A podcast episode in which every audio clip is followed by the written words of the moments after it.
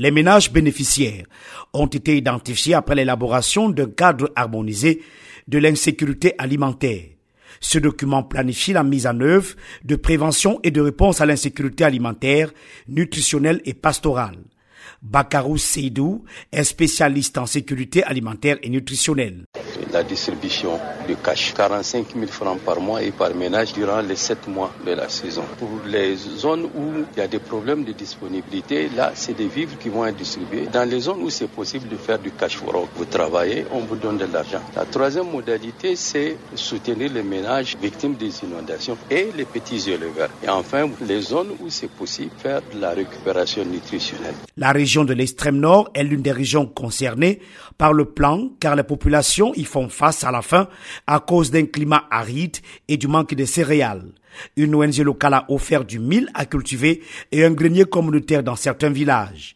Samuel Mayora, habitant du village Nom, dans l'extrême nord. Vraiment, je voudrais dire que ça nous a beaucoup, beaucoup aidé parce qu'avant, on a comme par exemple la chèvre, le mouton, pour avoir du mil. On part vendre ça moins cher. Mais cette fois-ci, avec l'arrivée des céréales, la construction de ces magasins, on a plein de ce problème. On cultive maintenant dans notre propre champ. Tu viens, tu prends un sac, peut-être deux sacs, par après, tu ramènes ça avec un petit intérêt seulement. Maintenant, nos enfants partent à l'école, on n'a plus assez de problèmes. Ce plan va coûter 113 milliards de francs CFA sur un an. Gabriel Bayrobé, ministre de l'Agriculture et du Développement rural.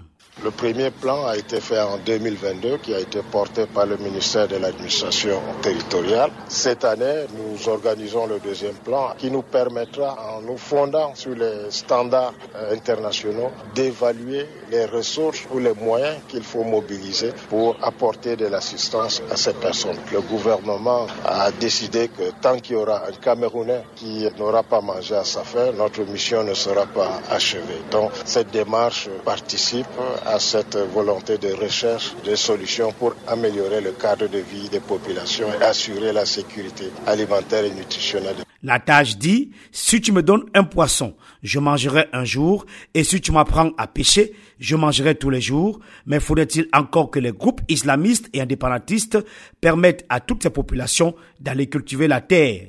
Yaoundé, Emmanuel Juntap, VOA Afrique.